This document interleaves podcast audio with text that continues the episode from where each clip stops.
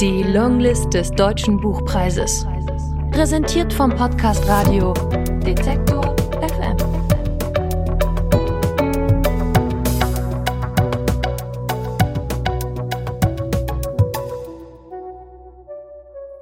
Aus Eckhard Nickel Spitzweg.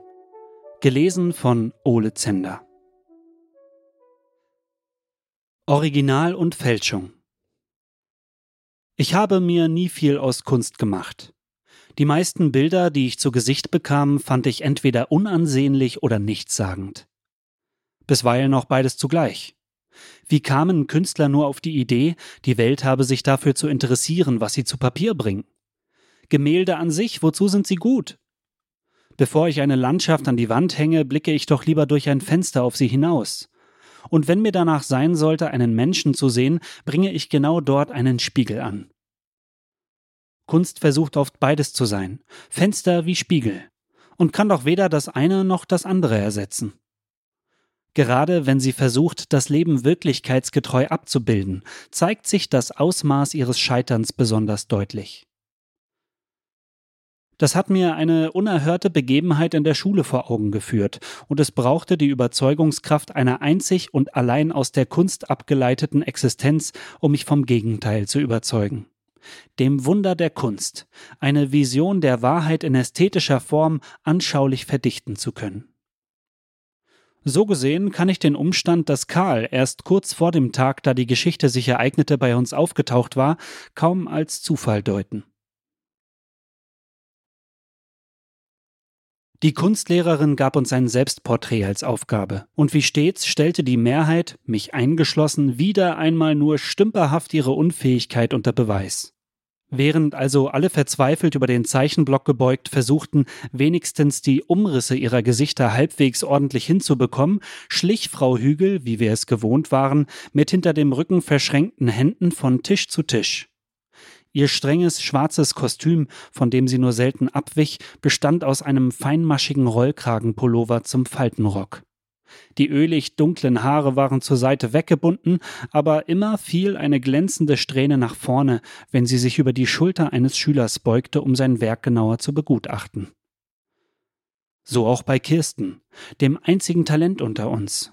Sie musterte betont genau die bereits nahezu vollendete Zeichnung, räusperte sich dann gedehnt und sprach schließlich mit tonloser Stimme ihr Urteil. Ausgesprochen gelungen, Respekt, Mut zur Hässlichkeit. Kirsten schluckte in die unmittelbar eingetretene Stille hinein. Nach einer ins Unerträglichen gedehnten Pause, in der alle wie gelähmt auf sie starrten, stand sie auf und rannte mit vor die Augen geschlagenen Händen nach hinten aus dem Kunstraum in das steinerne Treppenhaus. Und obwohl Kirsten ihre zerbrechlich hochkieksende Stimme nicht erhoben hatte, höre ich den stummen Schrei bis heute, wie er sich über das immer weiter entfernt hallende Klicken ihrer Schuhe im Flur legte. Frau Hügel starrte wie alle anderen völlig gebannt zur Tür hinten im Raum der verschwundenen Kirsten hinterher. Weil ich als einziger direkt in der Reihe vor ihr saß, bekam niemand sonst das Unglaubliche mit, was währenddessen geschah. Karl, der in Kunst seinen Platz neben Kirsten hatte, blickte zwar genau wie die anderen Schüler Richtung Tür, gleichzeitig ließ er aber mit ausgestrecktem Arm nahezu geräuschlos seinen Zeichenblock sehr langsam über das Porträt von Kirsten gleiten, bis dieser es vollends bedeckte. Ich weiß bis heute nicht, warum mich diese seine Bewegung unwillkürlich an den Mondschatten erinnerte, wie er sich bei einer Finsternis vor die Sonne schiebt. Aber ich hielt augenblicklich die Luft an, weil ich befürchtete, mein Ausatmen würde ihn verraten. Obwohl ich dem Neuen, wie ihn die meisten nannten, bis zu diesem Zeitpunkt eher skeptisch gegenübergestanden hatte, fühlte ich, wie uns von diesem Moment an so etwas wie eine erzwungene Komplizenschaft verband. Sie wuchs mit jedem Millimeter, den der Zeichenblock, nun mit dem Porträt von Kirsten darunter, wieder in Richtung Karl zurückwanderte und unmerklich vor ihm zum Halt kam. Karl war anders. Er sprach mit niemandem von uns. Der erste und einzige Satz, den ich von ihm außerhalb des Unterrichts gehört hatte, fiel am Getränkeautomaten. Er war vor mir an der Reihe und hatte nach dem Einwerfen der Münzen ziemlich unentschlossen und gelangweilt auf die Auswahl gesehen, bevor er schließlich die Rückgabetaste gedrückt und das Kleingeld wieder in seine Hosentasche gesteckt hatte. Dabei musste ich ihn wohl etwas zu unverblümt angestarrt haben. Jedenfalls schnipste er mit den Fingern in die Luft, als ob er mich wie ein Zauberer aus der Trance zurückrufen würde. Dazu lächelte er mir gequält ins Gesicht und sagte mit einem entschuldigenden Achselzucken Ich frequentiere Milch, und daran fehlt es hier offensichtlich, wie an vielem anderen mehr. Womit er mehr als recht hatte. So habe ich es ja gar nicht gemeint, murmelte Frau Hügel kopfschüttelnd in die beklemmende Ruhe des Saals, aber er zu sich selbst.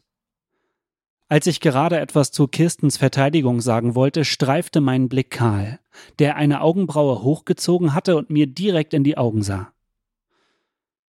Sein Daumen zog vor dem Mund einen imaginären Reißverschluss zu, dann fletschte er für den Bruchteil einer Sekunde seine Zähne und nahm dann sofort wieder seine übliche Pose ein eine betont teilnahmslose Ernsthaftigkeit.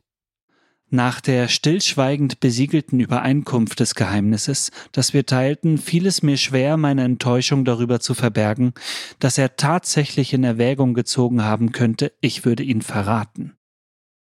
Dennoch war ich mir sicher, er habe in dem Bewusstsein gehandelt, ich würde ihn bei seiner Tat genauestens beobachten. Er hatte mich sozusagen ungefragt dazu gezwungen, ein Augenzeuge seines Coups zu werden und so gleich ordentlich Mitschuld auf mich zu nehmen. Alles, was ich an Kenntnis über Kunst besaß, war der Rubrik in einer Programmzeitschrift meines Elternhauses zu verdanken, die den bezeichnenden Titel Original und Fälschung trug. Sie war immer auf der letzten Seite platziert, wo ein und dasselbe Gemälde gleich zweimal untereinander abgedruckt war. Während man die beiden Versionen auf den ersten Blick kaum unterscheiden konnte, waren in einem der beiden Bilder zehn Fehler geschickt versteckt worden, die es als Fälschung auswiesen. Da fehlte zum Beispiel an einer antikischen Vase im Hintergrund einer der Henkel oder eine Figur am vorderen Rand des Motivs hatte einen Finger zu viel an der Hand. Um der nahezu philosophischen Verwirrung, was nun Original und was Fälschung sei, Herr zu werden, blieb oft allein die Recherche nach dem Gemälde im Netz oder in einem Lexikon, um herauszufinden, ob dem armen Gärtner im Gras wirklich und vom Künstler so gewollt ein Ohr abhanden gekommen war, oder ob es sich dabei nur um eine der makaberen Kopfgeburten des Erfinders der Rubrik handelte. Bald waren die weggelassenen oder hinzugefügten Striche für mich eine reine Gedankenübung, wie vergessene Kommata, die ich in einem Aufgabentext aus dem Deutschunterricht aufzufinden hatte. Wie Karl mir später an diesem Nachmittag erklärte, als ich ihm davon erzählte, bildete ich mit dieser Praxis unbeabsichtigt mein Talent zur analytischen Kunstbetrachtung aus. Mit einem großen Vorteil den eigentlichen Fachleuten gegenüber dass meine Herangehensweise völlig inhaltsfrei war, weil es sich lediglich um eine höchst detaillierte Analyse dessen handelte, was formal zu sehen war. Karl verwendete dafür den Begriff der, wie er es fast im Staccato seiner Silben aussprach, Unbeeindruckbarkeit. Ich bin mir nicht sicher, was passiert wäre, wenn ich mich in dem kritischen Moment im Kunstraum einfach über Karls bedeutsame Geste zum Stillschweigen hinweggesetzt und auch von ihm unbeeindruckt meine Stimme für Kirsten erhoben hätte. Aber ich werde es nie wissen, ob dann jemand mit mir aufgestanden und ihr hinterhergerannt wäre, um sie aufzuhalten ob wir sie noch draußen vor der Schule eingeholt hätten, um sie in einer fast schon filmischen Szene an beiden Armen festzuhalten, sie zu schütteln, ihr direkt in die Augen zu sehen und ihr zuzureden, dass alles nicht so schlimm und nur ein Missverständnis gewesen sei. Doch wer weiß, dann hätte sich Karl gewiss gleich von mir abgewendet, unabwendbar, die Tatsache, dass ein Verlust anzuzeigen war. Die Longlist des Deutschen Buchpreises. Präsentiert vom Podcast Radio Detektor